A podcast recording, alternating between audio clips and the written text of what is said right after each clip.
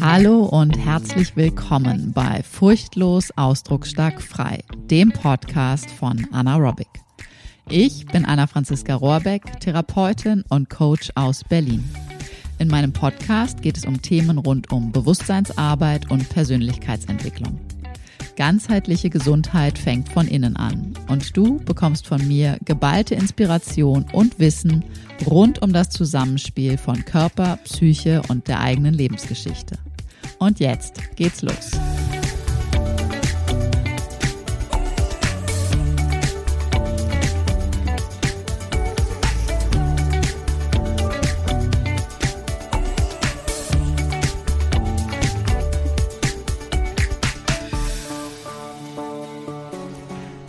Heute habe ich eine besondere Folge für dich und zwar ein Interviewgespräch, was ich mit Daniel Eichinger, Schauspieler und Ernährungsberater führen durfte. Und ich finde, es ist so, so viel wertvoller Inhalt drin. Daher meine Idee, mein Impuls für dich, wenn dich das Thema interessiert, dann leg dir doch jetzt gleich am besten mal Zettel und Stift zur Hand. Nimm dir wirklich die Zeit, dich gerne auch gemütlich hinzusetzen und den Podcast wirklich in gemütlicher Form voll zu lauschen. Vielleicht nicht beim Autofahren, vielleicht nicht beim weiß ich nicht, in der Küche rumwursteln. Darfst du selbstverständlich tun. Aber es ist wirklich sehr viel Input drin und wenn du Lust hast, dann mach dir gerne ein paar Notizen, weil es ist wirklich viel, vieles drin. Wir sprechen nämlich über Ernährung grundsätzlich und vor allen Dingen, was Ernährung gute und nicht so gute Ernährung für Auswirkungen auf dein körperliches und auf dein psychisch-seelisches Wohlbefinden hat. Und wir sprechen auch über eine gute Selbstregulationsfähigkeit, den Wert darin. Und wir sprechen vor allen Dingen auch über die Wichtigkeit von Schattenarbeit, damit wirklich die gesamte ganzheitliche Gesundheit so richtig zur Geltung kommen kann. Jetzt, egal in welcher Form und wo auch immer du den Podcast jetzt tatsächlich hörst, ich wünsche dir ganz viel Freude und ja, viel Inspiration. Daniel, ich freue mich sehr, dass du da bist. Für ich alle, die auch. Daniel nicht kennen, Daniel Eichinger ist bei mir. Daniel Eichinger ist Mensch. Daniel Eichinger ist Freund auf dem Weg. Daniel Eichinger ist praktizierender Buddhist. Daniel Eichinger ist Schauspieler. Und, und in der Rolle darf ich ihn heute sprechen, ist Ernährungsberater und auch Dozent, wenn ich das richtig nachgelesen habe. Aber da kannst du gerne selber noch was zu sagen. Habe ich irgendwas ganz Wesentliches erstmal vergessen? Meine Frau würde vermutlich sagen ja, aber ich glaube, für den jetzigen Moment hast du erst einmal okay. alles, alles erwähnt, was, was, ansonsten wichtig ist. Das hätte ich als erstes schreiben. Mensch und Ehemann. Das wollen wir nicht übergehen. Genau. Genau, schön. Ich freue mich sehr, dass du, dass du dir die Zeit nimmst und dass wir hier ein bisschen über Ernährung, Körper, Psyche und all das äh, quatschen können. Sehr hm. cool. Sehr, sehr schön. Ähm, ich möchte ganz gerne damit starten, dass ähm, Ernährung, Ernährungsberatung, Ernährungsphilosophien, da gibt es ja irgendwie, ich würde behaupten, Trilliarden von äh, Sichtweisen und so. Und jeder hat die Sichtweise, die die richtige äh, zu sein scheint.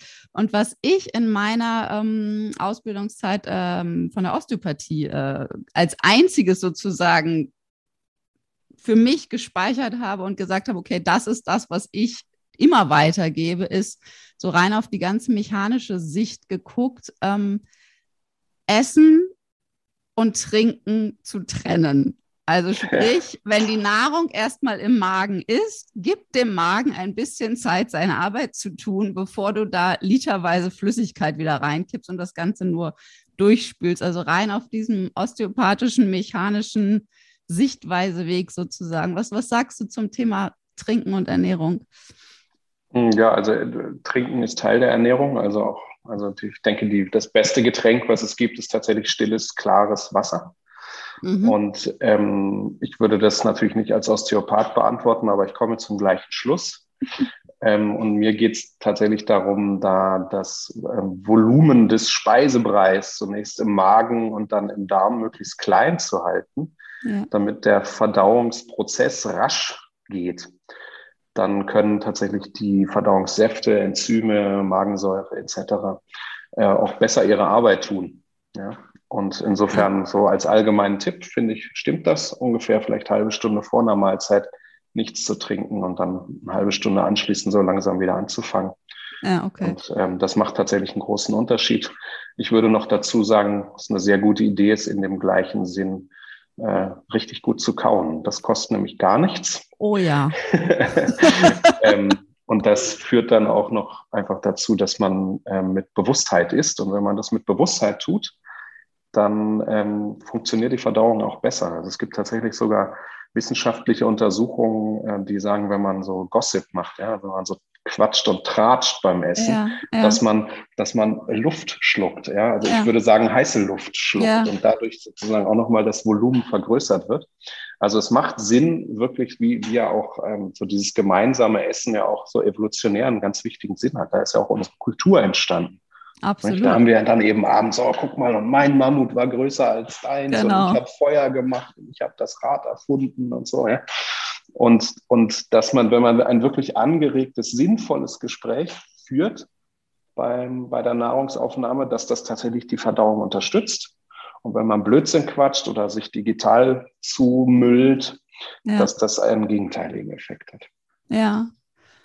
Ja, da, also ich kann ja mal gleich aus dem Nähkästchen plaudern. Beim Thema Kauen hast du mich natürlich gleich wieder erwischt. ich gebe es ja. zu. Ja. Und also, also so schön, wenn man auf alles hinten dran achtet, aber beim ersten Punkt nicht aufpasst. Hm. Ja, ja, genau. Mist. Ja, aber also es macht auch keinen Spaß, alles richtig zu machen. Äh, nur um es richtig zu machen. Es muss, Nein, muss schon stimmt, aufpassen. Das stimmt, ja. das stimmt. Was du vorhin meintest, somit es gibt diese Trilliarden Ansichten und so weiter. Ja, das ist Marketing. Also Ernährung muss ja ein bisschen kompliziert bleiben, damit man ausgewogen, damit man noch mehr Produkte oder, oder Ernährungsweisen oder sonst was verkaufen kann. Und viele Leute kommen zu mir zur Beratung und sagen, ja, und ich mache ja intermittierendes Fasten oder Low Carb oder dies oder das. Und dann sage ich, ist interessant, aber ähm, solange deine Ernährung einen Namen hat, ist sie falsch ist sie noch nicht deine Ernährung. So sieht's aus, ja. Ja, weil das bringt nichts, ne? diese Annäherung. Ne? So von wegen, hier ist ein Prinzip, dem ich versuche, gerecht zu werden. Da bleibt es bei der Annäherung. Man ist halt am Ende nie ja. da und letztlich muss die Ernährung zu einem selbst passen. Also andersherum. Ja. Ne? Und, so, und dazu, hm. vielleicht sogar auch, also du hast es, das können, können ja die Zuhörerinnen jetzt gerade nicht sehen, aber so dieses Handannäherungs, äh, Hand an Hand sozusagen, aber vielleicht sogar auch aus der Sichtweise, dass die Ernährung, sie kommt natürlich von außen, wir nehmen die Nahrung auf, das ist schon klar, aber dass sie sozusagen intrinsisch letztendlich irgendwie funktioniert, also dass sie aus dem Innen heraus, aus der Wahrnehmung sozusagen, aus dem sich selber kennenlernen und ausprobieren auch heraus entsteht und dadurch dann die Daniel Eichinger Ernährung, die Anna Rohrbeck Ernährung, die weiß ich nicht was. mm. Ja, es geht letztlich wirklich um, um die eigene Erfahrung. Mhm. Ähm, und äh, also ganz im Kommen, so in den letzten Jahren, war auch das intuitive Essen. Und mhm. also ich merke, dass so die Menschen, die mir versuchen, intuitives in, äh, Essen nahezubringen, dass das üblicherweise Menschen mit, mit radikalem Übergewicht sind, also 140, 150 Kilo aufwärts, die dann sagen, ja, ich esse jetzt intuitiv. Ich esse einfach ja. immer nur dann, wenn ich Hunger habe. Ja. Und wenn man genau nachfragt, ist das im Prinzip die ganze Zeit, weil sie, nämlich eine, Insulinres ja, weil sie nämlich eine Insulinresistenz haben. Also ich sage mal so, wenn man intuitiv essen möchte, dann braucht es tatsächlich auch Intuition und die kann ganz schön versaut sein durch Zucker, Farbstoffe oder auch ähm, Thema heute möglicherweise auch so ähm, Stoffwechselvorgänge, die auch in die Psyche mhm. hinein, hineinarbeiten. Ja. Also Intuition ist super, aber ähm, die, man muss ihr auch eine Chance lassen. Die ist ein bisschen feiner, als wir, als wir so denken. Das ist nicht Absolut. nur eine Frage von, jetzt habe ich Hunger, jetzt brauche ich zu essen. Nee, genau, genau. Nee, Und ja. genau, das, da sprichst du genau das an, was ja sozusagen meine Welt auch ist. Ne? Also Intuition. Und ich gehe ja sogar noch einen Schritt weiter. Also ich spreche von mir auch, dass ich recht intuitiv esse. Allerdings habe ich auch eine sehr gute Intuition. Und ähm, ich spreche tatsächlich sogar inzwischen davon, instinktiv zu essen. Also weil das für mich noch eine Stufe vorher ist, weil Intuition ist für mich die Kombination aus Instinkt und Emotion. Und Emotionen, wie wir wissen, sind ja in jeder tausendstel Sekunde ähm, andere. Von wegen, ne, jetzt habe ich gerade Lust, jetzt habe ich gerade Frust, jetzt habe ich gerade dies, also Essig, Essig, mhm. Essig. Nee, mhm. finde ich nicht so günstig. Mhm. Ähm, und da gehe ich tatsächlich sogar mit diesem instinktiv, aber dafür braucht es halt tatsächlich eine wirklich, wirklich, wirklich gute Selbstwahrnehmung und keine Selbst, ich sag's mal so beim Namen, Selbstbescheißung.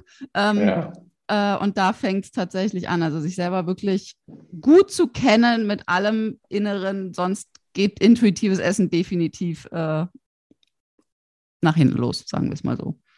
Ja, also das ist, ist dann halt keine Intuition. Also ja, so, ja. so wie du es gesagt genau. hast. Ja. ja. Also das ist dann halt einfach, letztlich ist man trotzdem dann der, der Stier, der da am Nasenring durch die Arena mhm. gezogen wird, nicht weil der eigene Blutzucker runter ist oder die Hormone in irgendeine Richtung tanzen, ähm, die, die eigentlich gar nicht so sinnvoll ist und so, ja. Ja, und, und also ich finde das spannend. Äh, ich würde mich total gerne mit dir über den über den Zusammenhang und die Unterschiede von Intuition und Instinkt unterhalten. Also ich würde ja ich würde ja sogar sagen, ja, Intuition ist so dieses Verknüpfen mit allen relevanten und weniger relevanten Informationen, die so im Raum sind. Was hat womit zu tun? Mhm. Ja? Und Instinkt ist für mich so dieses, ah, und wie funktioniert das jetzt? Ja? Okay. Also das okay. ist so ein bisschen so der Ball ins Tor. Ja, das ist ja. so für mich Instinkt und, und Intuition ist so für mich so, und wer sitzt alles im Stadion und welche Farbe tragen die Aha. Trikots vom Gegner und so weiter. Also, dass man so alles im Raum da ja. befindliche ist, während, während der Instinkt wirklich so ein sehr, sehr scharfes Zuspitzen von und jetzt das. Ja. Bei, bei, bei, bei Scharf bin ich absolut dieses, ne, dieses, dieses Messerscharf genau. Also für mich ist Instinkt dieses genau Messerscharf zu wissen, okay, da lang und da nicht. Da ja, genau. da nein, sozusagen. Mhm. Also genau dieses.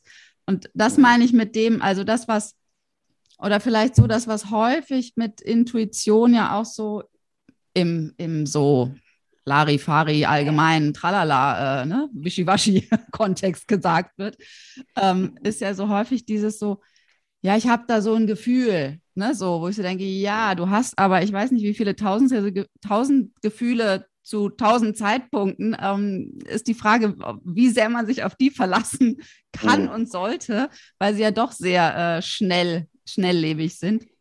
Das ist so ein bisschen dieses, ne, dass man da nicht auch wie sich wieder selber irgendwie verleiten lässt, sozusagen. Aber das, was du sagst, mit diesen viele Aspekte gleichzeitig wahrnehmen und zu einem Zusammenspiel zusammenbringen, ja, da, da, da gehe ich mit. Also da, da gehe ich. Ja, ich, ich glaube, wir haben die gleiche, gleiche Erfahrung davon oder gleiche Auffassung ja, dass unsere Gefühle wichtig sind. Das bedeutet aber nicht, dass alles, was wir fühlen, relevant ist. Genau, absolut, absolut, genau.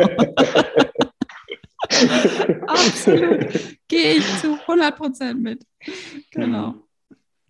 Ähm, sag mal, ich weiß ja von dir, ich kenne ja von dir deine kürzeste Ernährungsberatung und ich würde dich bitten, sie einmal hier zu teilen, weil ich sie einfach wunderbar finde. Mhm. Ja, also ähm, Mutti hatte recht, ist ein Gemüsekind. Yes. Und da, das klingt völlig salopp, aber da ist jede Menge drin. Mhm. Wenn ich sage, Mutti hatte recht, dann heißt das, es gibt so etwas wie eine tradierte Erfahrung. Mhm. Sonst wären wir nämlich nicht die dominierende Spezies auf diesem Planeten. Ja. Ob das sinnvoll ist, dass wir es sind, können wir in einer, das, in einer anderen Episode Können wir in einer nächsten Session aber, besprechen. genau, aber wir können, wir können zumindest den Fakt feststellen, dass das so ist. Und es gibt, ähm, es gibt Erfahrung. Und ist dein Gemüse ähm, ist tatsächlich sehr, sehr simpel. Warum? Weil nämlich das die einfachste Art ist, das auf den Punkt zu bringen. Und weil da wirklich alles vorhanden ist, was wir brauchen. Also wir können äh, unsere Makronährstoffe, unsere Mikronährstoffe, unsere Ballaststoffe, unsere sekundären Pflanzenstoffe, also alles, was sozusagen auf dieser stofflichen Ebene dazugehört, können wir, ähm, können wir abdecken über Gemüse. Ja. Mm, nicht mit einem Gemüse und, und es gehört dann immer noch ein bisschen Detailwissen dazu. Ähm, und häufig wird uns das halt so verkauft wie Obst und Gemüse. Ja, also ganz viele Leute sagen, ja, ich ernähre, ich ernähre mich ja schon gesund und ich esse ganz viel Obst und Gemüse. Und wenn man dann nachfragt, dann esse ich eigentlich hauptsächlich Obst. und einmal die Woche irgendwo läuft mal eine Karotte über den Teller. Und letztlich ist es so, dass Gemüse hält, was Obst verspricht. Mhm. Ähm, also Obst ist häufig entweder wasserhaltig oder sehr zuckerhaltig oder beides. Mhm. Ähm, neben allem, was es natürlich auch zu bieten hat, ja, sekundäre Pflanzenstoffe, Vitamin C und so weiter. Aber, Vita, aber Gemüse ist tatsächlich wichtiger. Ja.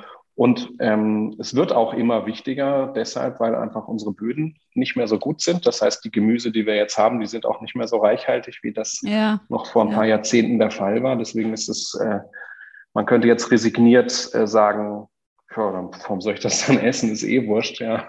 Was sollst du sonst essen? Musst du sogar noch mehr davon essen. Ich wollte gerade sagen, einfach die Dosis erhöhen, oder? genau, ja. Und ähm, so, so sieht es nämlich aus. Ja. ja. Und bei den meisten Menschen kommt es ähm, zu kurz, meiner, meiner Beobachtung nach, meiner Erfahrung ja. nach aus der Beratung. Warum? Weil wir alles schnell und sofort und jederzeit verfügbar und ohne mhm. Aufwand haben wollen. Und und so die Generation der Menschen, die jetzt vielleicht so 30 und jünger sind, da gibt es unheimlich viele Menschen, die überhaupt nicht mehr kochen können, die das gar nicht mehr gelernt oh. haben. Okay. Ich hätte gedacht, dass die Generation jetzt schon wieder einen Schritt weiter wäre. Ja, mal sehen. Okay. Schauen wir mal. Ja, mal sehen. Ich dachte, die, ich hätte gedacht, die wären doch, ach Gott, die kommen, die, die nach uns kommen, die sind alle doch so bewusst. Aber wer weiß, der scheint ich weiß nicht. manchmal. Ich, ich glaube, die machen sich viele Gedanken. Ja, okay. Äh, das und, und, und auch viele Gedanken, die wir uns vielleicht so nicht gemacht haben. Und ich weiß auch nicht, ob alle sinnvoll sind und so, aber das ja. ist ja einfach auch das Privileg so der, der, der jüngeren Menschen. Also ich finde, da ist viel Interessantes dabei, aber, aber so ganz handfest und praktisch und so. Also ich mhm. habe den, hab so den Eindruck, dass sehr viele junge Leute sich unheimlich viele Gedanken darüber machen, wenn ich das mache, dann mache ich das falsch, aber wenn ich das mache, mache ich das falsch. Ja. Und am Ende, na, im Englischen sagt man ja so Paralysis by Analysis, mhm. ja, also Lähmung, Lähmung durch ja. Analyse ähm, und so. Und einfach so, und, und, und, und Essen ist ganz praktisch, ja, ist ganz simpel. Ja. Wenn ich es mir leisten kann, wenn es verfügbar ist, wenn es mir schmeckt, ähm, wenn ich gesund bin, dann war es richtig. Das ist ja. wirklich ganz praktisch. Ja. Also, sonst, also ich sage mal so, wenn das komplizierter wäre, könnte ich es auch nicht erklären. Ja, dann müsste das jemand anders mit mehr akademischem Potenzial als ich tun. Aber genau, dann bleibt es ja wieder beim Analysieren. Ähm, ja. ja. Ja, okay, das mag sein, dass das so rum tatsächlich ist mit der Generation. Okay. Oder Aber ganz knapp mal, gesagt, ist dein Gemüse. Ja, genau. Und sag mal, ist dein Gemüse ähm, tatsächlich so ganz, ganz praktisch? Ich liebe ja so sehr praktische äh, Informationen. Wie viel würdest du sagen ungefähr pro Tag? Gibt es da eine Pi mal Daumen irgendwas Regel? Ja, also ich bin grundlegend immer der Meinung, dass Qualität Quantität sticht. Mhm. Und wenn ich jetzt sage, so und so viele Hände voll oder Gramm oder so, dann ersetzt das letztlich nicht dieses qualitative Empfinden von, habe ich genügend Energie? Ja. Wie geht es meiner Verdauung? Wie geht es meinen mhm. Augen? Wie geht es meiner Haut? Ähm, was machen meine Hormone und so weiter? Wenn ich versuche, das, sage ich mal, so extern zu verorten und sage, ja, ich soll fünfmal eine Handvoll essen und jetzt habe ich ja schon viereinhalb, also bin ich zu 95 Prozent, habe ich das erfüllt. Das irgendwie so zu quantifizieren, ersetzt halt nicht wirklich dieses, ja. wie geht's mir, ja. Ähm, das hängt wirklich einfach auch davon ab, wer ich bin. Also aber wenn ich jetzt so, so, einen Teller vor mir habe, dann sollte halt definitiv äh, der Gemüseanteil der sein, den ich am meisten auf dem Teller sehe, sagen wir mal so. Ja, außer, außer du hast gleich noch vor, ähm, auf den Berg zu steigen. Dann würde ich wahrscheinlich da nee, mehr Ich spreche jetzt erstmal so von diesem ganz, ganz normal irdischen Alltag. ja, also ich meine, du bist ja auch so mehr so im denkenden und kommunikativen Bereich und so. Und ich meine, so das, das da zwischen deinen Ohren verbraucht ungefähr 25 Prozent der Energie. Und wenn du jetzt aber noch Dächer decken würdest oder, oder ja. draußen arbeiten würdest in der. Kälte oder so, also das ist tatsächlich ja, klar individuell, aber das stimmt. hab die Hälfte von deinem. Mittagessen Gemüse, macht sicherlich. Sinn. Ja. Okay. Und hab vielleicht zwei Drittel oder sogar noch ein bisschen mehr deines Abendessens Gemüse, macht sicherlich auch Sinn. Mhm. Ja. Ja. Ja, ist dein Gemüse. Ich äh, tippe mir an die eigene Nase. Ja, es ist, ist, keine Beichte hier. Also es ist, du, es ist, ich beichte du, hier alles. ja, aber ich nehme sie dir nicht ab. Es gibt keine Absolution, die du dir nicht selbst bereit bist oh Mann, zu geben. Ich das dachte, ist das pure ist Selbstverantwortung das ist hier. Schade. Ja, Ach Gott. Kann, ja, so ist es halt, ne? Einmal, Wobei, einmal, könnte, einmal in könnte, der Selbstverantwortung unterwegs, kannst du keinen Schuldigen mehr finden und auch keinen, der es dir abnimmt. Aber ich komme gerade auf eine Idee. Ich könnte vielleicht einfach freitags immer Ablass handeln. Oder montags das, nach dem Wochenende. Das wäre vielleicht. Ich gut. glaube, das ist noch besser. Freitags vorher einfach, ist blöd. Montags. Dann kann einfach jeder bei mir irgendwie ja. 10 Euro in den Briefkasten schmeißen und, ja. und, und ich sage dann, ist schon gut. Wochenende ist äh, grüner Haken hinter. Ja, ja. genau. Der, der Nobel ist schuld. So. Wunderbar. Daniel, äh, ja. ich bin die Erste, von der du 10 Euro kriegst.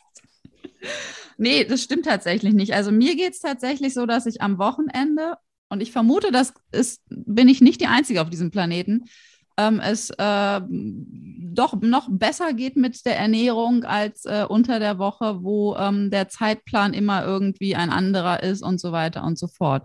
Also das, das fällt mir persönlich tatsächlich dann doch immer mal wieder auf, dass ich da anderen Rhythmus habe und andere Zeiten auch tatsächlich, was das Essen angeht. Ähm, und ja, und halt häufig auch mehr Muße tatsächlich bei der Zubereitung so einfach auch. Ne? Ja, ja gibt es so und so. Also es gibt auch Leute, denen die Struktur des Alltags hilft, ähm, okay, ja. diese Regelmäßigkeit, von der ich auch sehr viel mhm. halte, bei der Ernährung einzuhalten, weil das einfach der Verdauungstrakt und damit letztlich der ganze Körper auch so diesen Wiedererkennungswert von, ah, wenn ja. ich morgens aufstehe, dann bin ich aktiv und vorher gibt's Frühstück und wenn mittags die Sonne am höchsten stellt, steht, so wie damals schon, als wir noch Mammuts mhm. gejagt haben, da gibt's die meiste Energie und abends gibt's am wenigsten und ah, das ist super, weil dann kann ich mit einem leichten, leereren Gefühl ins Bett gehen und kann besser ja. regenerieren.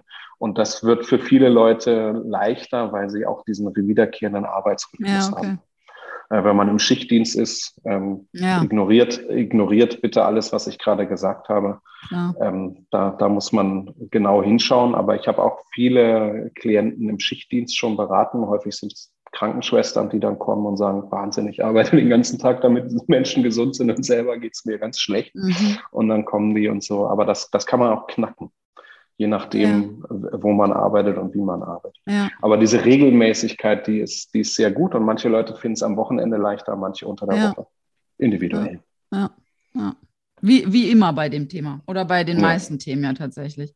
Ja. Eben. Genau. Ähm, ich habe hier auf meinem Zettel, wie sollte man sich ernähren bei körperlichen Schmerzen und oder Entzündung, was ja so ein bisschen mit einhergeht, das äh, bedingt sich ja häufig, aber Entzündungen können ja auch Hautgeschichten sein, wie, keine Ahnung, Psoriasis, ähm, wie heißt das auf Deutsch, Schuppenflechte, mhm. ähm, aber auch alles mögliche, Immunsystem letztendlich ja auch Entzündungsprozesse, aber halt tatsächlich auch körperliche Schmerzen wie, naja, von, von leichten Verspannungen angefangen bis hin zu größeren Geschichten. Mhm. Gibt es da, gibt's da ein Hauptaugenmerk, wo, was man irgendwo drauf lenken kann? Oder ist, wie, wie würdest du es beschreiben? Was ist das, das Hauptzusammenspiel darauf bezogen? Was, hm. was kann ich tun und was kann ich lassen? Oder sollte ich lassen? Jetzt, ich könnte das mir jetzt leicht machen und sagen, ist dein Gemüse? Ja, natürlich. Also wenn du nur Danke, vielen Dank für das Gespräch. Ich muss jetzt auch los. Für alle, die jetzt los müssen, ist dein Gemüse. Ja, also das ist natürlich ein bisschen komplexer. Also ähm, im Moment ist es so, dass ähm, die Entzündungen quasi als der böse Anteil, als der Feind, als das, was wir vermeiden sollten, so etabliert oder, oder definiert ist. Und mhm. grundlegend ist es so, dass Entzündungen äh, entscheidend sind für die Gesundheit. Wir entzünden mhm. uns jeden Tag, viele Male. Mhm. Wenn wir uns mal genau anschauen, was eine Entzündung ist, dann ist das eine ganz, ganz grundlegende und, und, und extrem wichtige Funktion des Immunsystems. Das bedeutet nämlich, dass an einer Stelle im Körper die Blutversorgung erhöht wird. Und deswegen wird es rot, weil da mehr Blut ist. Deswegen wird es warm, deswegen schwillt Und wenn es da einen bakteriellen Vorgang gibt, gibt es manchmal auch Eiter. Und Eiter ja. ist nämlich nichts anderes als Lymphe plus tote Bakterien. Ja. Ähm, auch wenn wir darüber ungern sprechen, weil es nicht so gut riecht und auch nicht so hübsch ausschaut und so. Aber so ist es. Gehört so, das heißt, wir brauchen, ja, so schaut es aus, ja. Und wir brauchen halt, ähm, wir brauchen Entzündungen. Und das Entscheidende geht, es geht nicht darum, Entzündungen zu hemmen, mhm. ähm, auch wenn das, sage ich mal, wenn man leicht Medikamente herstellen kann, die das tun und die günstig herstellen kann. Und Wo man auch mehr als die 10 kann. Euro im Briefkasten mit äh, verdient. Richtig, und die kann man auch patentieren. Das kann man bei Gemüse schlecht und auch bei ja. Vitaminen und so. Ähm, das, das, also deswegen ist Entzündungshemmung eigentlich überhaupt gar nicht so eine gute Idee, sondern worum es geht, ist Entzündungsregulierung. Ja. Also, dass das Immunsystem tatsächlich keine Fehlzündungen hat. Also, dass es äh, erstens angemessen reagiert. Also sprich nicht mhm. überangemessen oder unterangemessen, sondern ja. dass es tatsächlich richtig reguliert ist. Ja. Dann gibt es sogenannte Entzündungskaskaden. Das ist also so, wo das Immunsystem sich selbst Aufgaben stellt und sagt, ha, kennen wir das? Ja mhm. oder nein? Wollen wir das? Ja oder nein? Ist das Trainingslager. Ganz, ja, das ist, das passiert bei jedem Immunvorgang letztlich, mhm. ja, bis die, bis klar ist, ah, jetzt, wie, wie muss ich jetzt reagieren? Oder ein, ein, ein, einer der wenigen Immunologen, der lange an der, der niedergelassen ist, der lange an der Charité im Oberarzt war, der hat auch immer gesagt, ähm, was ich völlig philosophisch und spannend und tief finde, Toleranz ist eine Aktivität. Also Toleranz bedeutet nicht, dass ich sage, ich gucke nicht hin, mach doch, was du willst, ja. laissez-faire, sondern das heißt, ja. ich weiß, was du vorhast und mach ruhig. Ja. Und wenn du deine Meinung änderst, dann weiß ich immer noch, was du vorhast und dann ja. werde ich aktiv. Ja. So, ja. Also darüber könnte man, ne, darüber könnte man auch gesellschaftlich wie auch immer so sprechen. Also Toleranz ist nicht Beliebigkeit. Ja. Ja, so, Ach, das schön. muss trotzdem auch noch Sinn machen. Ja, und dann ist eben der ganz, ganz entscheidende Punkt und oder also ne, am Anfang ist wirklich das Regulieren, dass die Entzündung angemessen ist. Das geht schon an vielen Stellen falsch, gerade auch so bei chronischen Entzündungen. Ja. Und dann ist aber eben auch wichtig, dass die Entzündungen sich wieder auflösen. Ja. Am Ende. Ja. Und ganz, ganz schlicht, wirklich sehr allgemein gesagt, kann man sagen, äh, ein gescheiter Vitamin D-Spiegel, der sorgt dafür, dass das Immunsystem grundlegend in seiner Schärfe reguliert ist. Also dass es weder zu lasch noch zu hart reagiert, sondern angemessen. Ähm, Antioxidantien, B-Vitamine und viele weitere Dinge, die jetzt einfach viel zu kompliziert sind, die sorgen dafür, dass da die Neurotransmitter gut funktionieren, dass wirklich da die kleinen, feinen Abstimmungen im Körper stattfinden, dass der ganze Immunprozess da ist und ganz, ganz allgemein auch gesprochen, ähm, Mineralstoffe wie zum Beispiel Magnesium, aber vor allen Dingen auch die Omega-3-Fettsäuren, zwar die aus dem Meer stammen, die marinen EPA und DHA. Frau, ja. Frau Budwigs Leinöl kann da nicht so ganz mithalten, auch wenn es gesund ist. Ähm, dass die sorgen dafür, dass dann Entzündungen im Körper auch wieder sich auflösen. So, und alles das, wenn man damit gut versorgt ist und weiß, was man tut, sollte natürlich dann auch als unvermeidbaren Effekt haben, dass man weniger Schmerzen hat. Mhm. So, ja. ja. Ähm, und dann wird es total individuell. Ja. Warum habe ich mhm. wann, wie, welche Entzündung? Ja. Äh, Psoriasis hast du auch schon erwähnt. Also man kann im Prinzip, zumindest mit der Sichtweise und Erfahrung, die ich habe, macht es keinen Sinn, in Anführungsstrichen, die Haut getrennt vom Darm zu betrachten, weil mhm. letztlich ist es so, dass die sowieso bei der gleichen Zellteilung äh, entstehen. Und wenn man jetzt mal so sich über die Gesichtshaut streift und dann so in die Mundwinkel geht und dann da in die Mundhöhle fasst, das ist natürlich da verbunden. Und wenn man so will, dann ist die Mundhöhle ja direkt verbunden mit dem Darm. Also das alles heißt, eins, es ist, ja. es ist alles eine ja. Einheit. Ja. Und letztlich drückt die Haut häufig Probleme aus, die im Darm liegen, also Dinge, die im Darm nicht reguliert werden konnten, wie auch immer durch Entgiftung oder Nährstoffe oder dass, dass das Immunsystem überfordert ist, das zeigt sich dann mit der Haut, dann fühlt man sich eben nicht so wohl in seiner mhm. Haut. Mhm. Ja, also so Hautprobleme, die zeigen häufig eben einerseits natürlich mentale, emotionale, psychische oder Stressproblematiken an, die sich dann aber physiologisch entweder als Wirkung oder als Ursache auch im Darm äh, manifestieren. Ja, ja. ja. So ja. ist meine Beobachtung. Ja, ja, und immer, immer, immer wieder kommen wir zu dem Punkt, wir sind halt einfach ein Mensch. Ne? Wir sind nicht entweder die Haut oder der Darm oder das Knie oder keine Ahnung, was auch immer, sondern mhm. wir sind ein Mensch mit allem, was dazugehört. Und das ja. bedingt sich, äh, bespielt sich alles die ganze Zeit gegenseitig. Ja, also wirklich dieses Wechselspiel ist faszinierend. Ja. Also wenn man sich das mal anhand des Darmes so, so vorstellt, man kann ja sehr vereinfacht sagen, dass, dass unser Verdauungstrakt ein Rohr in der Körpermitte ist. Ja, wenn man jetzt mal so alle Schlingen und, und Krypten und Zotten und Bürstensaumhärchen und wie das alles heißt im Darm mit dieser riesigen Oberfläche, die da letztlich ist, 400 Quadratmeter, ja. Ähm, größer als ein Tennisplatz. Aber wenn man sich es mal so ganz vereinfacht vorstellt, als Rohr durch die Körpermitte, dann hat der Darm, also dann könnte man erstens philosophisch, theoretisch betrachtet auf die Idee kommen, dass der Darm nicht zum Körper gehört, weil dieser weil dieser äh, Freiraum, dieses, dieses, dieses, diese Luft, die da ist in diesem Rohr, letztlich außen ist, obwohl sie mitten im Körper ist. Das ist nämlich der Übergang von außen nach innen. Ja. Und worum geht's? Was macht der Darm auf unterschiedlichen Ebenen, physiologisch, aber auch eben emotional, feinstofflich, äh, aber auch was pathogene Erreger und so weiter anbelangt? Der Darm entscheidet, was kommt rein und was kommt raus. Ja. Ja, welche Gefühle sind relevant, welche nicht? Welche Nährstoffe brauche ich? Was möchte ich ausscheiden? Welche Bakterien nützen mir, welche nicht? Ähm, wen habe ich hier als Untermieter? Brauche ich das oder nicht? Ja?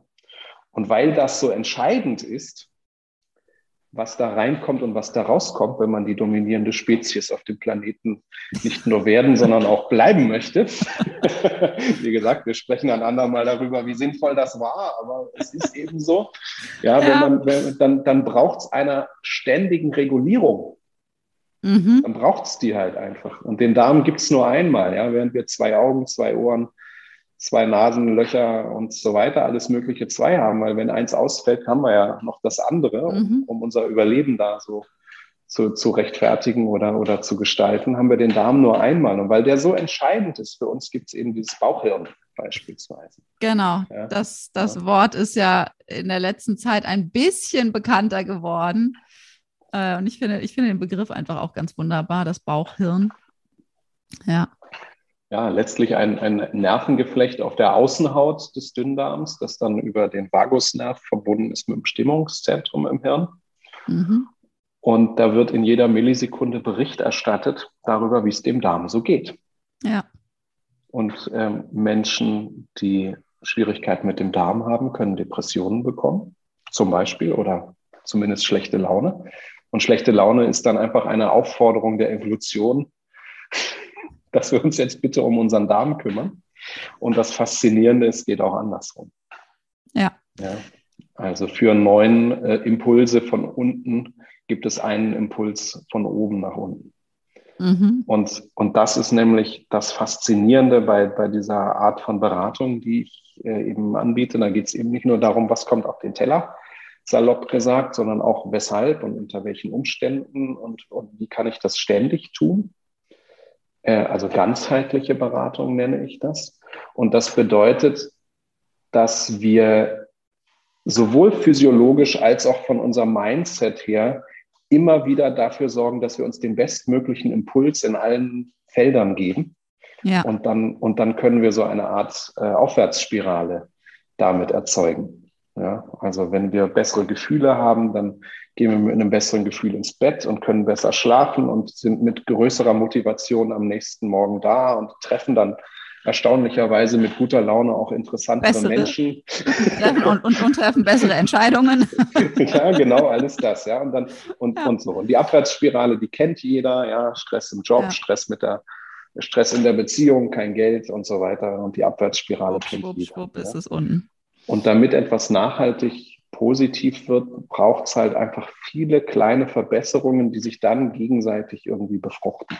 Ja. Und das, das, das ist das so, also wenn das geschieht, dann ist das wirklich das Beste, so was, ja. was mit meinen Klienten möglich ist. Und das, ja. das, ist, das ist auch das, was mich so fasziniert und motiviert in meiner Arbeit. Absolut, kann ich, kann ich sowas von, kann ich sowas von nachvollziehen, weil tatsächlich ist ja auch, ich habe ja jetzt gerade in der, in der offiziellen, wir zwei als buddhistisch praktizierende Menschen, in der offiziellen christlichen Fastenzeit, ähm, habe ich äh, habe ich ja ähm, jeden Abend tatsächlich ähm, angeboten mit äh, hier in Zoom ähm, gemeinsam gezielte Körperübungen zu praktizieren, die die Selbstregulationsfähigkeit verbessern und halt genau, du hast es angesprochen, Nervus vagus, ganz, ups, man sollte nicht aufs Mikrofon hauen, ähm, ganz mhm. oben, ne, oben an.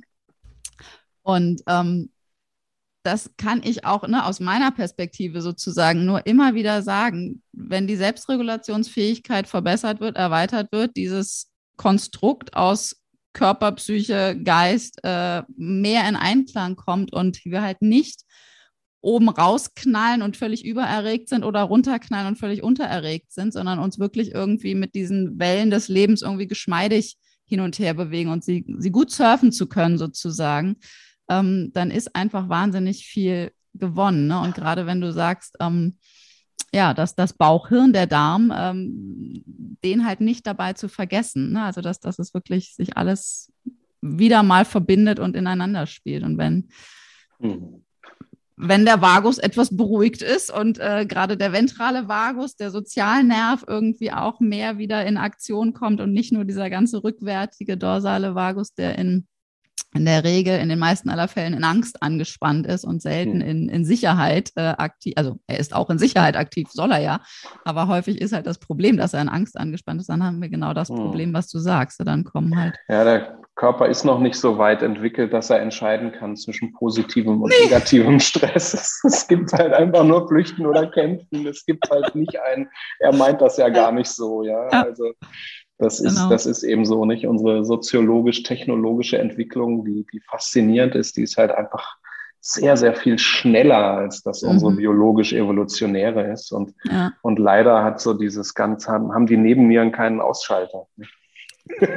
also ne, Adrenalin gibt, und, und nee, nur Adrenalin muss sie haben, sie haben keinen Sie haben keinen Ausschalter, aber man kann sie, das kann ja hier an der Stelle kurz mit reinwerfen, sie haben ein, wir, oder wir Menschen haben eine wunderbare Möglichkeit, sie zu unterstützen, indem wir diese zwei Dinger namens Hände einfach mal nehmen und sie wirklich regelmäßig am Tag uns hinten in die Nieren gegenhalten, dort Kontakt, Wärme, Halt, Geborgenheit rangeben.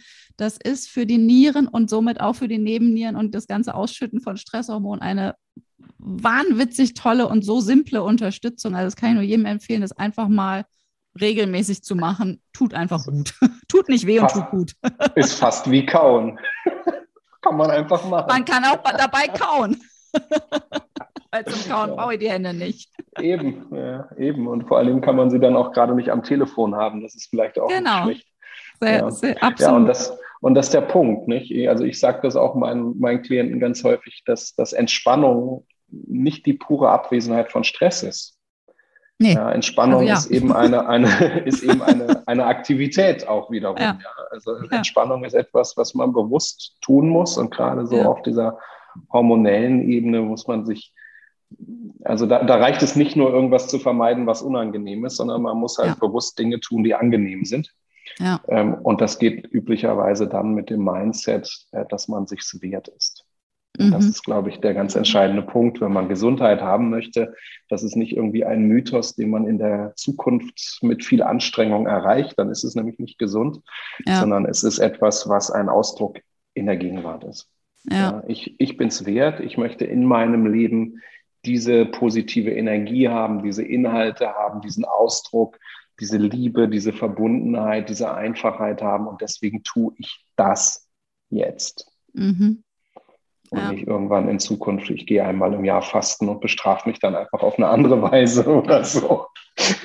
Ja, das, das, das kann, es, es soll Menschen geben, die das wirklich aus Selbstliebe tun, aber es hat auch häufig so einen, so einen Leistungsfilmcharakter dann wieder. Absolut. Ja. Von einem Extrem ins andere. Genau. Also genau. und ich, ich finde, wenn, wenn man weiß, was man tut, ist Fasten toll. Aber Ja, aber, genau. Ähm, aber grundsätzlich, ne, man sollte wissen, was man tut. Äh, wenn, wenn, du, wenn, du, wenn du weißt, was du tust, kannst du tun, was du willst. So ähnlich äh, gibt es irgendwie einen Spruch, den ich irgendwo mal her habe. Ich weiß nicht wo. ja, ja, klingt gut. Aber ich fand ja. ihn gut. Ja. genau. Absolut. Ähm, wenn, wenn wir nochmal von wegen, haben wir ja schon mit angesprochen, aber so von wegen Ernährung und Psyche, was ja, was ja all das sozusagen mit beinhaltet und da ist ja auch wieder Körper und Psyche eins. Also wenn es uns seelisch gut geht, ist der Körper auch meistens wieder besser drauf und wenn der Körper besser drauf ist, ist die Psyche auch wieder besser drauf. Aber so ganz konkret für die Psyche gerade sowas so Angstgeschichten angeht, ähm, ne, so Angst, Anspannung und sowas. Was würdest du da sagen, sind so die wichtigsten Punkte, die man angucken muss und die man dann dementsprechend auch wieder umsetzen kann und sollte, so man da. Also das, das, Feld ist sehr, das Feld ist sehr weit, nicht? warum Menschen Angst haben. Ja, ähm, das, kann, das weiß ich. Deswegen, ja, das weißt du sogar besser als ich, vermute ich. deswegen tue ich mich ein bisschen schwer, was Allgemeines zu sagen, weil möglicherweise das bei der einen Person hilft und bei der anderen Person noch nicht mal an der noch nicht mal merklich an der Oberfläche kratzt. Ja, ich, ich habe einen Hintergedanken bei meiner Frage. Soll ich dir okay. den verraten? Lass mich erst ja. meinen Gedanken ja, äh, äußern, ich, bevor ich ihn vergesse. Ich bin ja ein Mann, das ich kann immer nur eins gut. das ist sehr ähm, gesund. Also ich glaube, was insgesamt wichtig ist, wenn man äh, vielleicht Angst hat und wenn man ähm, möglicherweise auch zu Depressionen neigt oder so, ist das Thema Rhythmus. Mhm. Das bedeutet, dass man nicht viele Dinge irgendwie gleichzeitig tut oder während man sie tut in Frage stellt oder verhandelt, ob man sie tut, sondern dass man sehr simple Entscheidungen darüber fällt, dass man jetzt das tut. Mhm. Und was der Körper gerne mag, sind Wiedererkennungswerte. Also, dass man einen Rhythmus aus Aktivität und Schlaf hat, mhm. dass man einen Rhythmus hat, wann es wie viel Energie in Form von Nahrung gibt und wann der Körper sich selbst versorgen soll mit gespeicherter mhm. Energie, ähm, wann man in Bewegung ist und wann nicht, wann man draußen ist und wann nicht, wann man auf seinen Bildschirm guckt und wann nicht und wenn ja, auch zu welchem Zweck möglicherweise. Also diese, ich könnte auch sagen, Bewusstheit der Entscheidungen oder, oder Achtsamkeit im, im Allgemeinen, aber in dem Begriff, den finde ich wichtig und gleichzeitig extrem strapaziert. Deswegen entscheide ich mich für Rhythmus. Mhm. Und Rhythmus beinhaltet wirklich eine klare Entscheidung, was, was man tut. Und, und das bedeutet nicht ein ständiges Neuentscheiden, sondern ja. dass man die Dinge ja. auf eine Weise ritualisiert. Und ich meine das nicht so als dogmatisches enges Korsett an Regeln, die man versucht einzuhalten, dann wären wir ja wieder am Anfang unseres Gesprächs, wo man sich irgendwas Äußeres vornimmt, was dann aber nie erreicht wird, ja. sondern es ist eher so, dass man die Dinge, die man sich vornimmt, dass das wie so eine Art Referenz ist. Also ich sage meinen Klienten ganz häufig, wir machen das jetzt so. Wenn du dir nichts, wenn du dich nicht bewusst zu etwas anderem entscheidest, dann tust du es so. Ja, okay. Mhm. Das heißt, man hat eine klare Vorstellung, was man tut und man hat die volle Flexibilität, wenn, man das, wenn was anderes besser ist. Man muss es aber bewusst tun. Ja. Und gerade so in dem Bereich von, von Angst und Depressionen ist das aus, zumindest bei dem, was ich zu bieten habe, ist, würde es nicht ohne das gehen. Ja. Sagen wir es mal so. Und dann braucht man möglicherweise individuell betrachtet noch diverse Dinge mehr. Also auch natürlich ja. auf Mikronährstoffebene, aber wirklich tatsächlich einfach auch braucht man möglicherweise auch therapeutische Hilfe, in, in welcher Weise auch immer, völlig individuell. Ja. ja. Ja, das, das, was du sagst mit dem Rhythmus, das ist ja tatsächlich das, was dann auch einfach wieder wirklich eine Form von Sicherheit schafft. Ne? Also dieses Orientierung. Und eine Kollegin von mir hat diesen Satz so schön formuliert, wir brauchen Orientierung, weil Orientierung schafft Sicherheit und Sicherheit gibt uns die Möglichkeiten, wieder mehr in den Handlungs, mehr Handlungsspielräume sozusagen überhaupt ähm, erschaffen, aufmachen zu können. Und äh, dieses, ne, dieses Sicherheitsgefühl, dieses Orientierung zu haben, ein grobes Raster zu haben, in dem ich mich sicher bewegen kann und aus dem ich dann, wie du sagst, bewusst ausscheren und einscheren kann, äh, wenn, ich, wenn ich das bewusst entscheide. Ja. Ja. ja, schön. Mhm. Ja, dass die, ich sag mal, dass, dass die Sicherheit, die man da schafft durch eine Struktur, dass die nicht gleichzeitig auch wieder als einengend erlebt wird. Das ist, ja, das ist eben auch, auch ja. wichtig. Ne? Dann, ja. dann, dann, dann wird man am Ende abhängig davon, dass man fünf Beeren frühstückt statt vier oder so. Ja? Ähm, genau, das dass man da nicht was anderes wieder produziert. Sinn. Ja, ja, genau. Ja, klar. Mhm. Ja, ja, ja. ja. Mhm. Nee, nee. Sicherheit und nicht Korsett. ja. ja.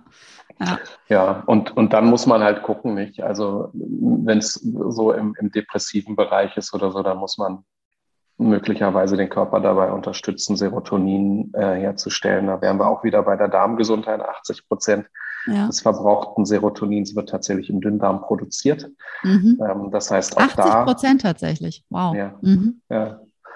Ähm, ist, ganz, ist ganz faszinierend. Also auch auf dem ja. Wege, äh, auf, dem, auf dem hormonellen äh, Wege betrachtet, ist ähm, psychische Gesundheit nicht von Darmgesundheit zu trennen, mhm. sondern die, die bedingen sich auch da wiederum ja. ähm, gegenseitig. Ja. ja. So. Ja, was, was, ich, was ich bei dem Thema auch so für mich so wahnsinnig fand, ist wirklich der Punkt Vitamin D. Hm. Weil ich habe ja damals tatsächlich äh, meinen Spiegel mal messen lassen und war am Ende des Sommers, im September oder sowas, bei einem Spiegel, der schon unter dem schulmedizinischen oder gerade so knapp unterster Wert schulmedizinischer äh, Sichtweise sozusagen war. Und da habe ich mich ja damals wirklich gefragt, also wenn das schon am Ende des Sommers so ist, dann kann ja der Winter nicht lustig werden sozusagen. Ne? Also das ist mhm. ja so hm. für uns hier in äh, Deutschland wenn wir die meiste Zeit dann doch hier sind irgendwie und die meiste Zeit ja doch irgendwie in Klamotte irgendwie rumlaufen, ist ja Vitamin D für unser Eins häufig. Also ich weiß nicht, wenn man so den Spiegel mal jetzt von allen möglichen Menschen messen würde, fände ich tatsächlich mal spannend. Äh macht, macht man ja. Also ja? Ähm, ich, wenn ich ein bisschen aushole, ich weiß nicht, wie viel Zeit wir uns heute nehmen, aber ich versuche es mal so zusammenzufassen. Wenn wir Zeitungen lesen zum Thema Vitamin D, da wird häufig vom eigentlichen Punkt abgelenkt. Und ich glaube auch, dass das in bestimmter Hinsicht eine Absicht ist. Da geht es nämlich darum, soll ich supplementieren oder nicht? Ist das überhaupt mhm. sinnvoll? Und wenn ja, wie viel? Mhm. Und das, da wird eine, eine wiederum quanti, also qualitative Diskussion auf etwas Quantitatives äh, reduziert, was ja auf eine Weise legitim ist, weil man muss ja über irgendwas sprechen können.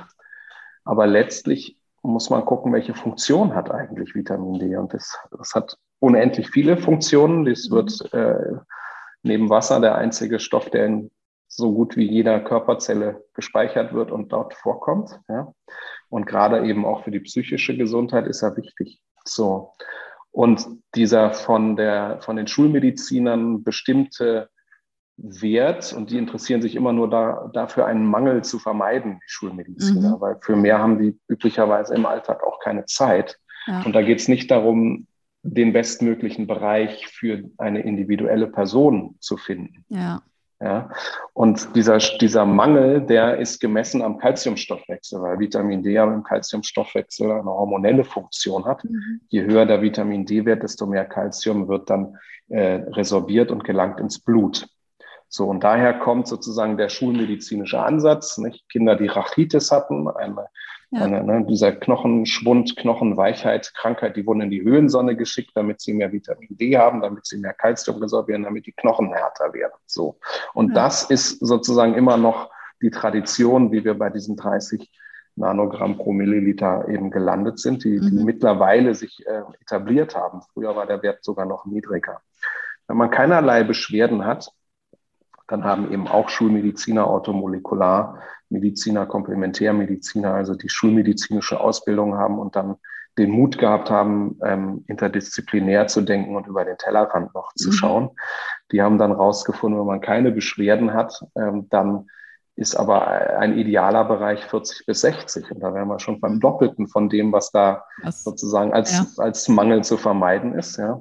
Und ähm, eben jener ähm, äh, Immunologe, von dem ich vorhin schon sprach, der sagte, dass das Immunsystem ideal funktioniert bei 54 bis 90.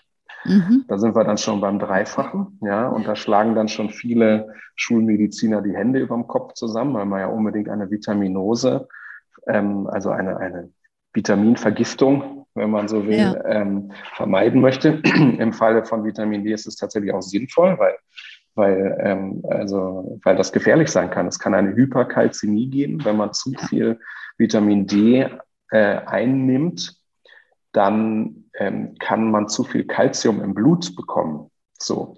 Und ich werde jetzt keine Zahlen nennen, weil da mache ich mich angreifbar möglicherweise. Ähm, aber da gibt es unterschiedliche Auffassungen. Ähm, aber Hyperkalzämie geschieht in aller Regel nicht ähm, im zweistelligen Bereich, sondern im, ja.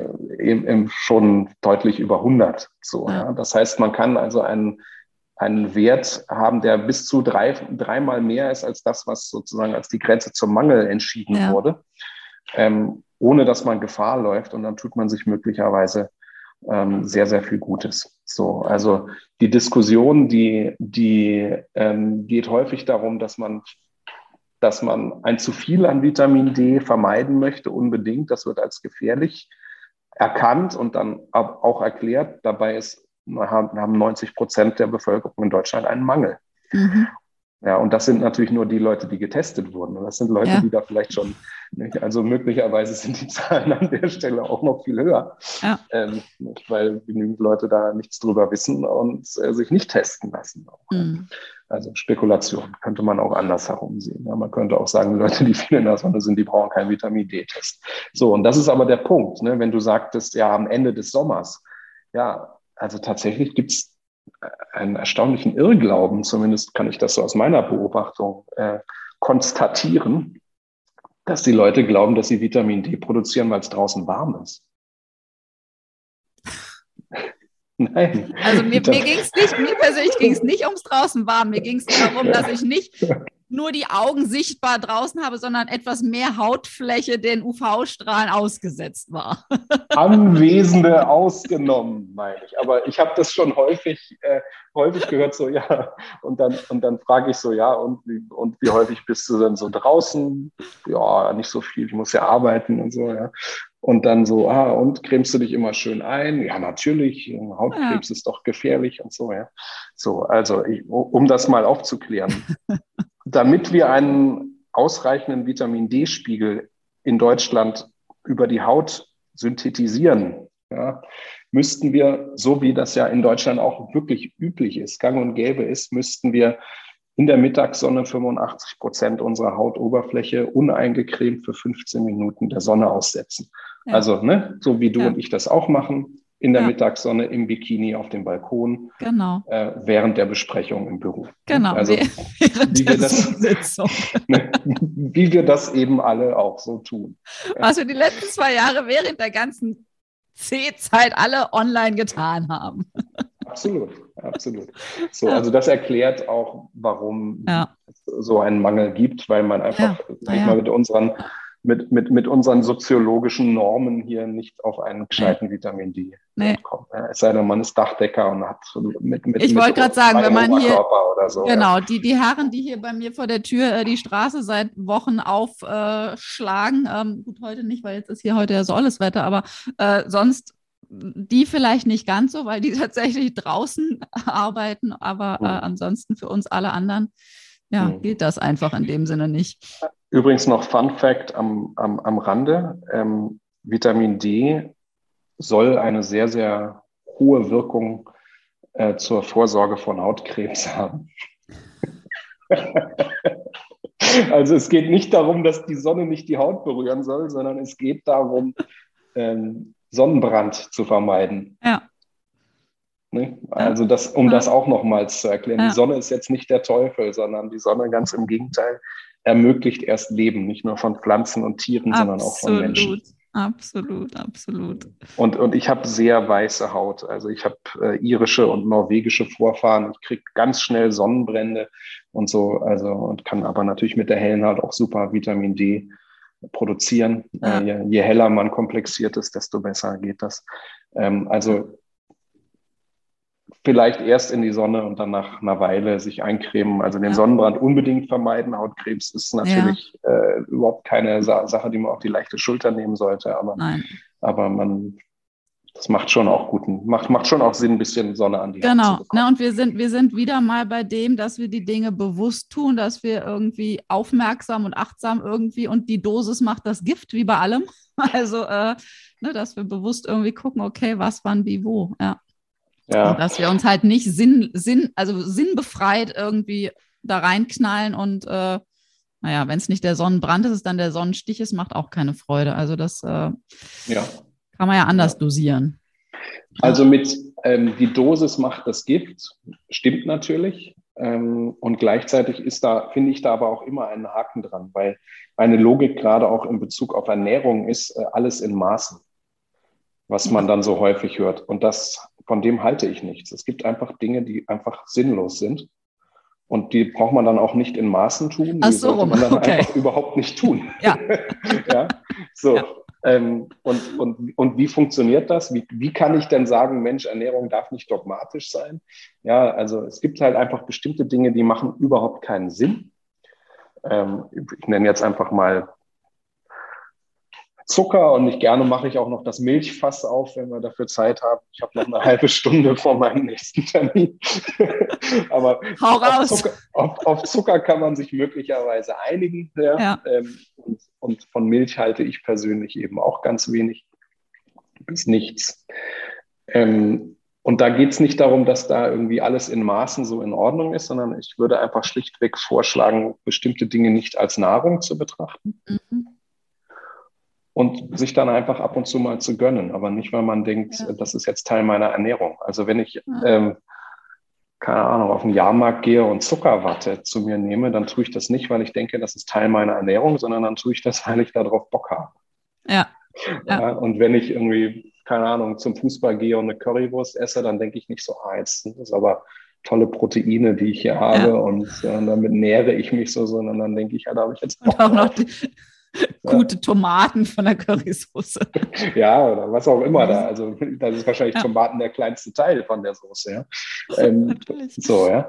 Also, ja. und das, das, da ist wirklich das Entscheidende, dass man, dass man nicht denkt, ah, so ein bisschen davon und so. Nee, manche Dinge sind einfach schlichtweg dumm, wenn man ja. sie als Nahrung betrachtet. Und wenn man sie nicht als Nahrung, sondern als Freude, als was Soziales, also was ist so ein tolles Käsefondue irgendwo in den Bergen in der Schweiz, da stelle ich mich doch nicht hin und sage, ich esse aber keine Milch, das ist voll ungesund. Nee, dann, dann, dann weiß ich halt, die Nacht wird unruhig. Ja.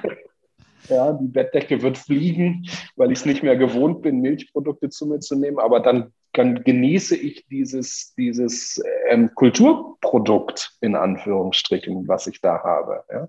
Ja. Also es lohnt nicht dogmatisch zu sein, aber man nee. braucht sich nicht einbilden, dass Dinge, die halt einfach nicht gesund sind, in kleinen Maßen doch in Ordnung sind. Sind sie nämlich nicht. Zucker ist immer doof. Zucker ist immer doof. Aber wenn dann Zucker ist besser kleine Dosis als große Dosis. wenn schon, denn schon. Nein, ja, wobei, wobei ne, der Blutzucker dann schnell hochgeht und dann schnell wieder runter. Und das ist der Grund, warum es auch immer zwei ja. äh, Twix oder zwei Snickers gibt. Ne?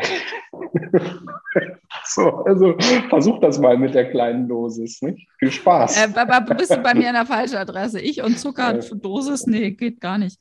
Ähm, nee, aber tatsächlich weil du das, weil du das Wort Freude auch nochmal erwähnt hast. Ähm, ich glaube auch grundsätzlich dieses, wenn wir von wegen undogmatisch, ne, wenn wir mit Freude die Dinge dann wirklich genießen und ganz bewusst und sie, ne, als, wie du sagst, als Ausnahme, als extra, als Kirsche auf der Torte sozusagen irgendwie obendrauf, dann sind wir ja auch wiederum, wenn wir in der Freude sind, sind wir in der Entspannung und wenn, der, wenn wir in der Entspannung sind, dann kann auch mein Körper ganz anders aufnehmen und verarbeiten, als wenn ich mir dann noch Gewissenskonflikt in meinem Hirn zusammenschuster und äh, dann schon von oben angefangen in der Anspannung bin, dann kann ich es auch gleich sein lassen. Also dann brauche ich auch gar nicht erst zu essen. So, ne? Also äh, mhm. genießen oder lassen sozusagen. Sonst, ja. äh, genau, also dieses bewusst entscheiden. Ja. Also was nicht, was nicht ja. funktioniert, ist, dass man sich, sage ich mal, mit Grimasse dazu durchringt, nee. etwas zu tun, um es dann anschließend zu bereuen. Dann hat man gleich zweimal verloren. Ja, genau. Bewusst entschieden und dann aber nicht mehr in Frage stellen. Das, das macht einfach am meisten Sinn. Ja,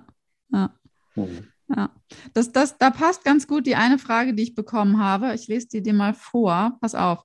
Ähm, ich habe ein Problem mit emotionalem Essen. Vielleicht hast du da einen Tipp und ich gebe dir einen kleinen Zusatz noch dazu. Es geht so darum, bei Frust etc. pp., wenn irgendwie so ungemütliche Gedankenkarussells irgendwie aufkommen, dann schnell mal eben irgendwie Tüte, äh, weiß nicht, Gummibärchen oder häufiger eher eine Tüte Chips. Und die Frage ist also gar, kam auch so mit der, gar nicht, es geht jetzt gar nicht darum, jetzt den Lösungsweg vorzusagen, sondern mehr so eine Fragestellung oder einen Ansatz, mit welcher Frage die Frau tatsächlich selber so weitergehen kann, um wieder nochmal einen neuen, auf einen neuen, ähm, ja, einen neuen Weg sozusagen da weiter voranzukommen, auf ihrem Weg weiter voranzukommen sozusagen. Der Grund, warum das kurzfristig funktioniert mit dem Frustessen, ist, weil, wie gesagt, unser biologisch-evolutionärer Fortschritt dem soziologisch-technologischen zumindest vom Tempo hinterherhinkt. Mhm. Und wir werden von der Evolution noch immer für einen hohen Blutzuckerspiegel belohnt, mit einem Serotoninausstoß. Mhm. Warum? Weil ein hoher Blutzuckerspiegel bedeutet, dass wir das Mammut jagen oder die Sippe verteidigen oder nachts warm bleiben können. Das ist also evolutionär großartig, wenn wir einen hohen Blutzucker haben. Nur haben wir halt in der Evolution ursprünglich Kohlenhydrate nicht ohne Mineralstoffe und Ballaststoffe gehabt. Das heißt, dass der Blutzucker eigentlich nicht, nicht vorgesehen ist, so schnell anzuspringen, wie er das ja. tut, wenn wir Frust essen. So, und letztlich greifen wir damit eben in den, in den hormonellen Haushalt ein, also Serotonin und dann irgendwann auch Dopamin sind, sind dann betroffen. Das heißt, dass wir dann auch irgendwann ohne Zucker nicht mehr, nicht mehr mhm. anfangen, Dinge zu tun und dann führen, fühlen wir aber auch nicht mehr die Belohnung oder die Erleichterung, äh, weil im Serotonin dann eben auch nicht mehr so, so wirklich gut funktioniert, wie bei jeder Droge. Ne? Je, je mhm. länger man sie nimmt, ja. desto größer ist die Dosis, desto geringer ist trotzdem die Wirkung. So. Ja. Und wenn es jetzt darum geht, die entscheidende Frage zu stellen. Also wenn jetzt deine Klientin hier zugehört hat und das verstanden hat, was ich gerade gesagt habe, dann wäre die Frage, die ist ein bisschen provokant und die ist auch ein bisschen gemein. Willst du das? Mhm. Und ich weiß, dass es nicht leicht ist, das zu verändern. Mhm. Aber wenn man dann moralisch und von außen daran geht ich darf keinen Zucker essen, ich soll nicht, dann wird der Frust einfach nur noch größer und dann wird, dann, dann schlägt das Pendel halt zurück. Also wenn man das mhm. versucht, irgendwie dogmatisch sich zu verbieten, ja, dann wird die Gegenreaktion einfach stärker sein beim nächsten mhm. Mal. Ja, die nächste Diät ist immer gravierender als die davor oder, oder schärfer als die davor oder die Neujahrssätze, die werden jedes Jahr radikaler und halten und werden kürzer durchgehalten und so weiter. Ja. Deswegen ist es wirklich ganz simpel. Möchtest du das in deinem Leben? Möchtest du die begrenzte und vermutlich, selbst wenn wir 100 werden, kurze Lebenszeit subjektiv empfunden? Mhm. Möchtest du die wirklich damit verbringen, dass ja, du zuckersüchtig bist zum Beispiel oder von Anerkennung abhängig bist oder möglicherweise deinen Beruf auf eine Weise ausübst, dass du ständig frustriert bist oder möglicherweise einen Beruf ausübst, in dem du frustriert bist oder dich mal so umguckst in deinem Leben, ob das, was da alles so stattfindet, wirklich deine bewusste Entscheidung ist, wirklich mhm. deinem kritischen Verständnis entspricht. Und es gibt ja einen Grund, warum wir frustriert sind. Ja. So. Und das, was ich gerade gesagt habe, ist brutal. Ja. Das ist wirklich unangenehm und das ist hart, aber die Chance da drin ist, dass man erkennt, dass man, ob man will oder nicht, im Fahrersitz sitzt. Ja. Und dass es dann auch eine gute Idee ist, die Hände ans Steuer zu tun und nicht die Hormone oder den Zucker oder die Werbung oder ja. die Konvention oder sonst wie entscheiden zu lassen, sondern dass man dann auch selbst entscheidet, was passiert im Leben. Mhm. So. Und dann kommt eben so eine Aufwärtsspirale, da ins, ins Spiel, über, über die wir auch schon sprachen. Also, dass ja. man so äh, auf den verschiedenen Ebenen äh, sich ja, kleine Impulse sucht, die dann aber in der Summe wirklich eine große Wirkung und dann auch eine Dynamik haben. Ja. So. Also so diesen Ja, also ich meine, das ist der erste Schritt, dass man sagt, hm, ich esse ja eigentlich überhaupt nicht, weil ich Hunger habe, sondern weil ich Frust habe. So. Und da jetzt einen Tipp zu geben, der nur mit dem Essen zu tun hat, das fände ich völlig oberflächlich. Ja, ich, ich, ich werde auch von, von meiner Seite da nochmal, also nicht jetzt, weil das, das würde jetzt hier den zeitlichen Rahmen sprengen, aber tatsächlich äh, werde ich das auch nochmal ähm, von meiner Seite inhaltlich aufbereiten und dann auch das ein oder andere nochmal zu thematisieren, weil das ist ja genau dieses, ne, was, was, was gilt es in dem Moment tatsächlich nicht zu fühlen und so weiter und so fort. Da können wir jetzt auch große, nochmal ein extra Feld aufmachen. Ja. Genau. Aber ich würde ganz gerne die beiden anderen Fragen mich auch noch eben mit unterbringen. Die eine, die ist äh, kurz und äh, kurz und schmerzlos, blöder, blöder Satz. Das meine ich so gar nicht. Ähm, ist, ich finde die gut, super gut, die Frage. Und zwar können bestimmte Lebensmittel die Stimmung beeinflussen, beeinflussen, beeinflussen zum Beispiel an einem doofen Tag. Und ich glaube, dass die Frage tatsächlich so rum gemeint ist, dass wenn ich einen doofen Tag habe, was kann ich dann gezielt essen, dass es mir besser geht? Und zwar jetzt nicht die Variante, dann esse ich jetzt zum Beispiel die Tüte, Tüte Chips, da habe ich dieses kurze Glücksgefühl und dann danach wieder äh, sondern mhm. tatsächlich, was, was gibt es für Lebensmittel, die ähm, gezielt vielleicht Zaubermittel, keine Ahnung, äh, irgendwie was positiv schnell kurzfristig positiv ähm, beeinflussen? Wow, das ist eine super Frage. Also ich glaube oder ich weiß vielmehr, dass nicht eine gesunde Mahlzeit uns gesund macht und nicht eine schlechte Mahlzeit uns krank macht.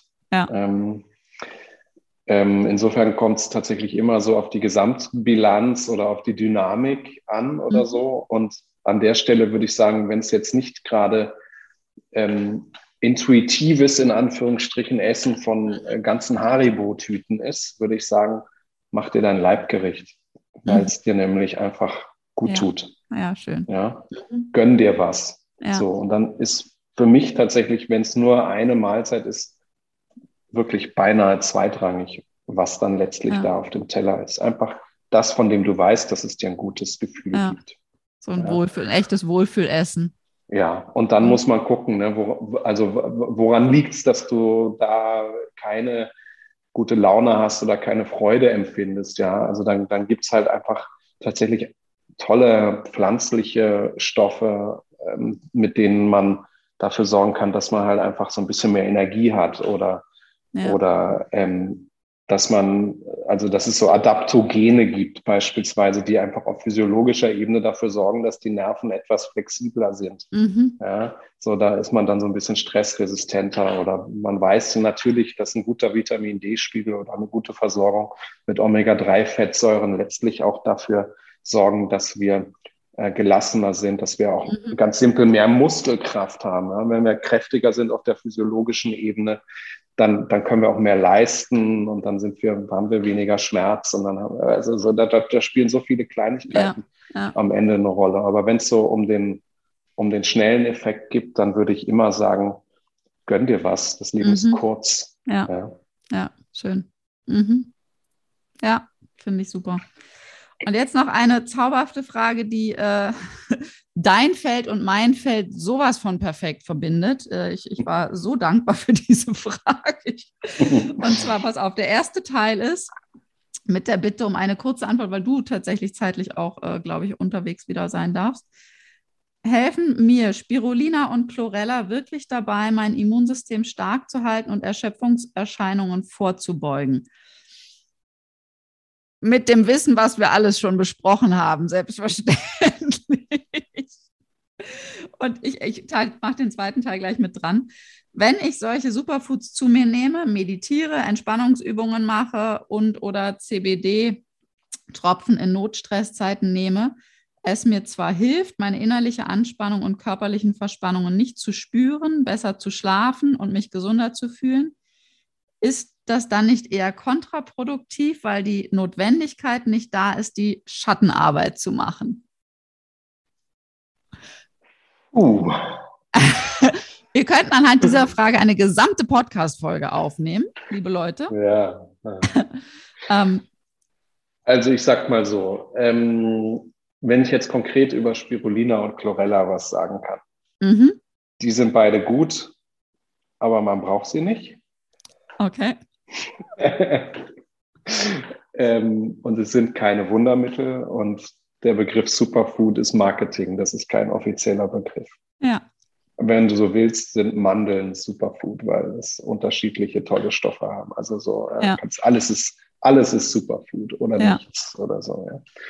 Und ähm, das, ich glaube, das Entscheidende, um vielleicht die Antwort wirklich kurz zu halten und dann auch an dich zu übergeben an der Stelle, weil ich glaube, die Frage ist mehr für dich als für mich, äh, würde ich sagen, das Entscheidende ist letztlich, dass man eine gesunde Ernährung mit Freude ähm, etabliert mhm. und die Dinge dann jeweils mit einer guten Einstellung ist. Weil wenn ich sage, ah, ich muss Spirulina und Chlorella nehmen, weil sonst was auch immer, mhm dann macht es keinen Spaß. Und ich sag mal so, Chlorella schmeckt jetzt auch nicht vergnügungssteuerpflichtig. So ist halt. Ich kenne es nicht, aber der Name an sich klingt schon so nach. Ist, ist halt Blaualge. Ne? Ist eine, eine der wenigen Pflanzen, die Vitamin B12 enthalten, ist extrem dunkelgrün, hat viel Magnesium, Chlorophyll, wie der Name irgendwie auch schon nahelegt und so weiter. Und äh, kann ein paar Schadstoffe binden, übrigens binden, nicht lösen, ganz wichtig. Mhm wird häufig falsch versprochen, ist totaler Irrsinn, das zu tun. Ähm, und es ist super, das drin zu haben in der Ernährung, aber zu denken, ich muss Chlorella nehmen, damit es mir gut geht, äh, da ist man wahrscheinlich schon mhm. auf dem falschen Weg. Und, und wenn man das halt da irgendwie so in seinem Smoothie mit rein mischt, dann soll man ein gutes Gefühl dabei haben und sich freuen. Mhm. Und dann, dann tut es auch mehr. Ja. Also wir verstärken wirklich auch die, die Wirkung unserer Ernährung dadurch, dass wir sie mit einem guten Gefühl aufnehmen. Ja. total spannend. Ja, Das ist wissen, ja. wissenschaftlich erkundet und belegt. Ja, das ist etwas, auch etwas mehr als nur ein Placebo-Effekt. So, Anna, jetzt war es nicht ganz so kurz die Antwort. Bitte übernehmen. Alles, alles wunderbar. Ähm, ja, und genau das, das sagst du mit dem, ne, was, was können wir wann aufnehmen? Und da komme ich genau zu diesem Punkt von wegen, was hier konkret angesprochen wurde, von wegen Schattenarbeit machen. Also tatsächlich solange wir unsere inneren Themen immer wieder umgehen, vermeiden, nicht fühlen wollen, was eigentlich da ist, nicht ausdrücken wollen, was eigentlich da ist und so weiter und so fort. Also tatsächlich diese sogenannte Schattenarbeit, innere Arbeit, wie auch immer man sie nennen möchte, nicht machen, muss unser Körper die ganze Zeit, oder was heißt muss, er tut es die ganze Zeit anspannen, um das in Schach zu halten, um das im Schatten zu belassen. Und dafür verbrauchen wir wahnwitzig viel Energie. Also wir verbrauchen mehr Energie für die Vermeidung als tatsächlich für den frei fühlen, frei fließen, frei ausdrücken Prozess. Und ähm, wenn dann mein gesamter Körper in dieser Spannung ist, so auch meine Bauchorgane, so auch meine Blutgefäße, meine Nervenbahn und so weiter und so fort, dann kann auch mein Bauch noch so toll von oben toll ernährt werden, wenn der unter Stromspannung steht, dann kann der gar nicht die Stoffe aufnehmen, nicht spalten, nicht weiter transportieren, wie es sinnvoll ist. Also tatsächlich ja. ähm, geht das eine nicht ohne das andere und umgekehrt. Also ähm, mhm. Deswegen nennen sich sowohl Daniel als auch ich ganzheitliche äh, Betrachter des, des jeweiligen Lebens, ähm, mhm. weil, weil das eine ohne das andere einfach nicht, nicht gut funktioniert. Es macht immer Sinn, ja. denke ich, an irgendeiner Tür erstmal anzufangen. Anfang ist immer besser, als alles beim Alten zu belassen, außer man möchte es beim Alten belassen. Äh, wo man dann anfängt, kann man gucken, aber tatsächlich dann wirklich zu schauen, okay, wieso spannt mein Inneres denn die ganze Zeit da immer wieder so an? Was, was ist denn eigentlich worum geht es denn hier eigentlich? Was ist denn eigentlich los? Und da macht es definitiv Sinn, ähm, auch da ein bisschen Licht äh, in die sogenannten Schatten zu bringen und diese vermeintlichen Dämonen zu enttarnen und zu merken, hey, das ist alles mein Treibstoff, das sind alles meine Ressourcen, die mir zur Verfügung stehen können, um ein freudvolles, möglichst gesundes und entspanntes Leben führen zu können und nicht äh, nichts, nichts Böses, nichts Schlimmes, was da irgendwie ähm, bleiben sollte sozusagen. Ich stimme dir, stimme dir völlig zu. Ähm, ich, ich, ich, darf an der Stelle ja immer ein bisschen salopp sein, weil das ja sozusagen das Zusatzfeld von mir ist. Und ich, ich da sind wir uns sehr ähnlich.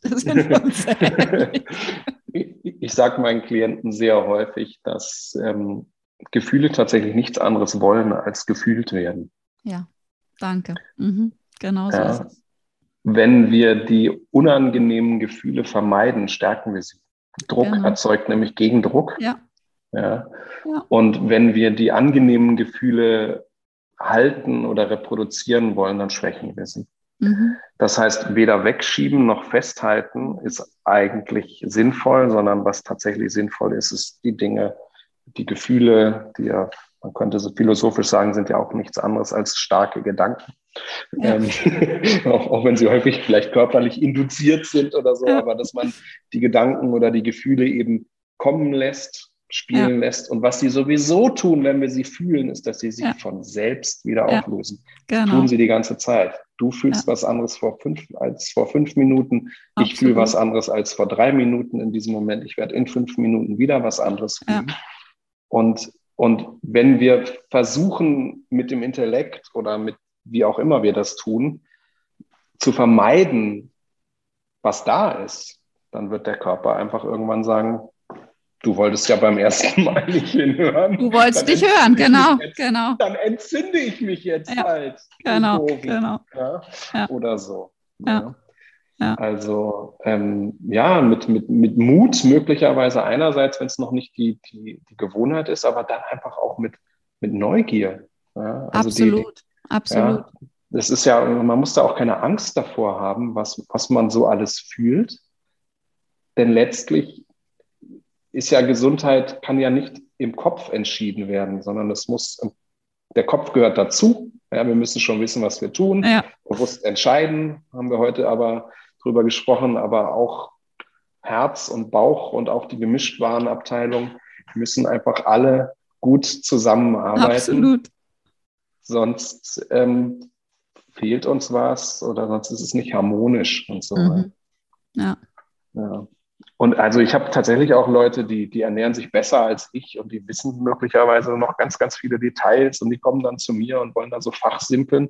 Und letztlich sind die sehr, sehr steif häufig, häufig weil sie nämlich die Ernährung dann verwenden ähm, als Medium, um sage ich mal, ihren Gefühlen fremd zu bleiben. Ja. Die dann in so eine Art Leistungsdruck kommen und so. Genau, die, die Vermeidung von Kontakt mit sich selber und somit auch von anderen, mit anderen. Genau, ja, ja da, da, da, wird dann versucht, irgendwas zu quantifizieren wiederum, ja. was eigentlich letztlich eine, ja, eine Frage von, von Qualität ist, nämlich dem, wie geht's mir eigentlich. Ne? Also genau. für, für mich ist Authentizität letztlich der Zustand, der der, der dann auftaucht, wenn ich mir in jeder passenden oder unpassenden Situation im Laufe des Tages die Frage stelle, wie geht's mir eigentlich? Mhm. Und dann eine ehrliche Antwort gelten lasse. Ja, genau. Absolut. ja. ja, und mit, mit, mit Neugier tatsächlich zu schauen, das ist absolut dieses wirklich sich selber immer wieder mehr mit dem, mit der, aus der Sichtweise von wegen, okay, was kann ich heute Neues, Spannendes über mich erfahren? Was kann ich heute mhm. in der Welt Neues, Spannendes erfahren, erleben, sehen, ne? Und gar nicht aus irgendeiner anderen Ecke geguckt. Ja. Daniel, ich danke dir. Total gerne. Und äh, wenn Fragen kommen, äh, werden wir sie teilen und wer weiß, dann vielleicht uns irgendwann nochmal zu einem anderen Zeitpunkt nochmal dem ein oder anderen Thema nochmal int intensiv äh, widmen oder wie auch immer es dann passt. Wunderbar. Vielen lieben Dank. Gerne.